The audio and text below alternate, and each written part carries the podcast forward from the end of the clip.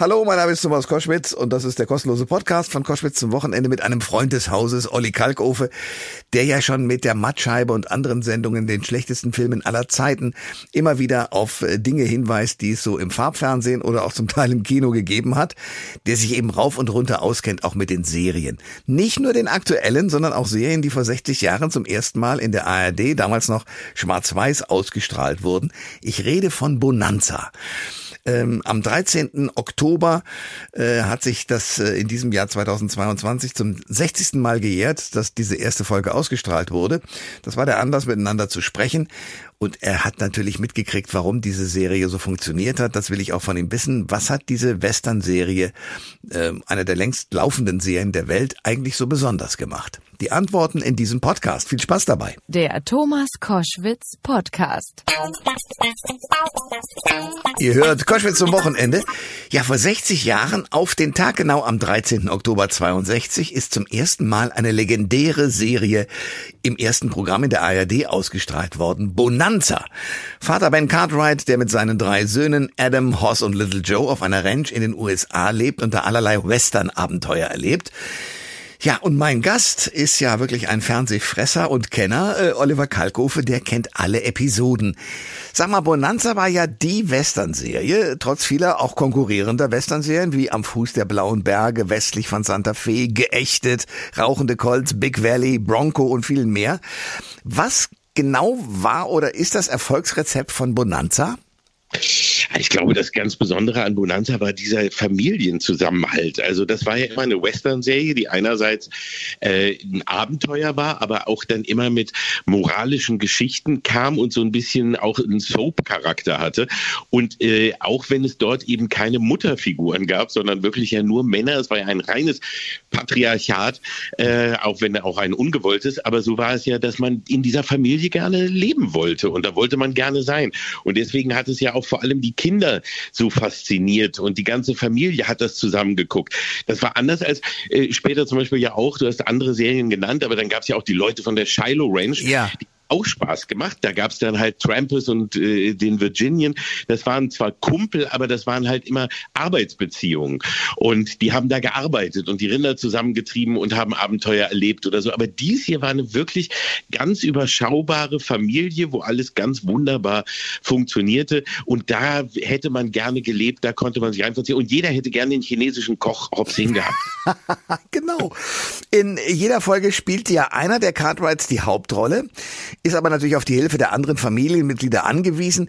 Welche Folge, waren ja insgesamt 430 Episoden, ist dir, wenn ja, in besonderer Erinnerung geblieben?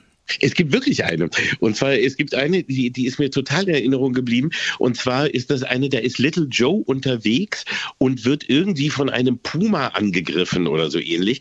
Und ist dann irgendwie durch einen Unfall, äh, ist er auf einer Felsspalte. Ja. Und äh, ist da äh, und, und, und weiß, äh, also ist, ist verletzt und kommt da nicht weg und wartet auf Hilfe. Und Pa weiß, irgendwas ist los und dann reiten sie los, um ihn zu suchen und finden ihn. Und da gibt es so eine Szene, wo dann äh, äh, Ben Cartwright also oben da ist und, und die Hand nach ihm ausstreckt und versucht, ihn da hochzuholen von, von diesem Fels, damit er nicht abstürzt und er so, pa, pa. Und das hat mich als Kind so fasziniert, dass mein Vater das mit mir immer nachspielen musste. Das haben wir wirklich, deswegen erinnere ich mich da so dran. Das haben wir im Wald und auch auf der Treppe immer hingestellt. Ich habe mich oben auf die Treppe gelegt oder, oder unten auf die Treppe so immer halt und habe so, pa, pa. Und dann musste er, Little Joe, Little Joe, kommen und dann musste er immer kommen und, und mich hochziehen. Das ja. ist echt so im Gedächtnis geblieben, ja. Das ist, ja, die Szene, an die erinnere ich mich auch großartig. Äh, wer war deine Lieblingsfigur bei Bonanza? Ja, allein schon durch die Körperlichkeit natürlich auch Hoss irgendwie. Also Hoss, dem habe ich ja auch nachgeeifert mein ganzes Leben lang, die Figur angeht. Nein, aber der war, ich habe Hoss immer sehr gemocht, weil der halt so ein bisschen lustig war. Der war zwar ein bisschen dusselig, aber der hat einen immer zum Lachen gebracht. Und Little Joe äh, fand ich auch klasse, weil der halt so ein bisschen der junge Wilde war. Da konnte man sich dann eben als Kind auch immer äh, ein bisschen mit, mit identifizieren, weil der auch immer viel Mist gebaut hat, weil er noch so jung war. Aber Hoss war eben der Lustige. Paber, der auf den konntest du dich immer verlassen. Und Adam war so ein bisschen der, ja, der Schönling, der, äh, ähm, das war so, so ein bisschen der etwas clevere Bruder, den, wo alle ein bisschen drauf neidisch sind. Die, ich glaube, das wollten die wenigsten sein. Also der war immer, den hat man respektiert, aber der ist dann ja auch früh aus der Ponderosa ausgestiegen und weg. Ja, und das hat mich, und das muss ich sagen, hat mich persönlich so getroffen, dass der es gewagt hat, aus der Serie auszusteigen, nur um beispielsweise in Airport mitzuspielen. Da habe ich so gedacht, wie kann man das denn machen? So eine tolle Serie und als Schauspieler einfach weggehen. Später habe ich dann begriffen, dass das vielleicht nicht unbedingt das berufliche Highlight eines Schauspielers ist, immer in derselben Serie zu sein. Aber damals dachte ich, das geht unter gar keinen Umständen. Nein, das war ja auch, das war ja auch Verrat an der Familie. Ja. Also, dass er die, dass er die Familie im Stich lässt, das war, war natürlich schockierend. Und dass er dann später irgendwie als Trapper John MD mit, mit Halbglatze äh, auftauchte und dem Vollbart, da war man auch schockiert, weil er ja wirklich so der, der totale Frauenschwarm war. Und der sah ja nun mit Abstand eigentlich auch am, am coolsten und am besten aus, bis auf Little Joe, der dann später natürlich seine Rolle ein bisschen so übernahm. Aber das hätte man sich damals echt nicht vorstellen können. Und das war, deswegen ist er ja auch, glaube ich, nie wieder so richtig erfolgreich auf die Füße gekommen, äh, weil man ihm das, glaube ich, echt als Verrat an der Familie angesehen hat. Äh, nicht wie sonst im Wilden Westen üblich lösen ja die Cartwrights äh, in allen Folgen Probleme ja lieber mit dem Kopf als mit den Fäusten oder mit dem eingesetzten Colt. War das möglicherweise auch der Schlüssel für den Erfolg hier in Deutschland oder sage ich das jetzt oder ist es nur naiv?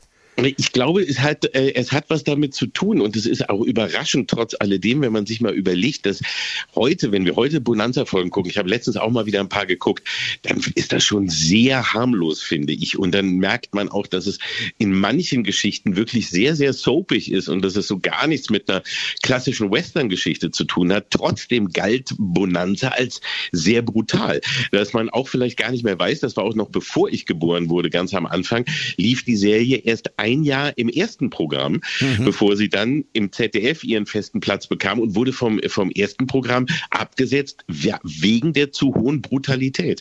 Und es lief ja auch im Vorabendprogramm und ich weiß auch noch als Kind damals, viele Freunde durften es nicht sehen, weil die Eltern sagten, das ist zu brutal.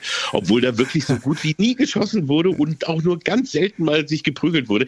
Aber man war damals noch sehr, sehr sensibel und sehr empfindlich. Und da hat Bonanza, glaube ich, gerade so immer diesen, diesen schmalen Grad beschreiten können zwischen äh, ein bisschen Action, Spannung, aber bloß nicht zu viel, damit die ganze Familie nicht überfordert wird. Solch eine Serie wie Bonanza äh, wäre heute wahrscheinlich undenkbar, oder? Also würde bei keinem äh, oder würde kaum noch Menschen vor den Bildschirm locken, wenn die jetzt heute neu starten würde. Auf diese Art mit Sicherheit nicht. Die hat damals genau den Nerv der Zeit getroffen. Man muss sich ja auch immer wieder ein bisschen dran erinnern, wann das war. Das begann 59 und hatte dann die, seine, äh, äh lief 14 Jahre und ist halt in den 60er Jahren gelaufen. Und das war halt so die Nachkriegsgeneration des Wirtschaftswunders, sowohl in Deutschland wie auch in Amerika, also die Zeit des Aufbaus und wo Familie auch ganz, ganz wichtig war, weil die Menschen waren glücklich, nach dem Krieg die Familie zusammenhalten zu können, etwas aufzubauen. Und da war das einfach die grandioseste Geschichte, die man sich vorstellen konnte. Eine Familie, die trotz einer fehlenden Mutter äh, so toll zusammenhält, so glücklich ist, äh, Wohlstand äh, errungen hat, moralisch einfach ganz weit oben war, anderen helfen konnte. Also das war wirklich so eine Blaupause für eine heile Welt. Und äh, eben auch, wenn die Familie gar nicht so intakt war, war wollte jemand gerne, immer jeder liebend gerne ein, ein Mitglied der Cartwright sein. Ich wäre es auch sehr hm. gerne gewesen. Ja. Und auch wenn ich jeden Morgen irgendwie die, die Zäune an der Nordweide hätte, müssen und hätte aushalten müssen. Aber trotzdem, ich wollte das auch immer sein. Also ich fand das ganz, ganz faszinierend. Ich schließe mich an. Das war die Stimme des äh, erfolgreichen Fernsehkritikers. Ich würde fast sagen, du bist ja jemand, der äh, Fernsehnerd ist. Du kennst ja wirklich alles. Oliver Kalkofe, ich danke dir sehr für das Gespräch. Ich auch. Ich gehe jetzt die Rinder zusammentreiben. Ja. Audi. Alle Informationen zur Sendung gibt es online auf thomas-koschwitz.de.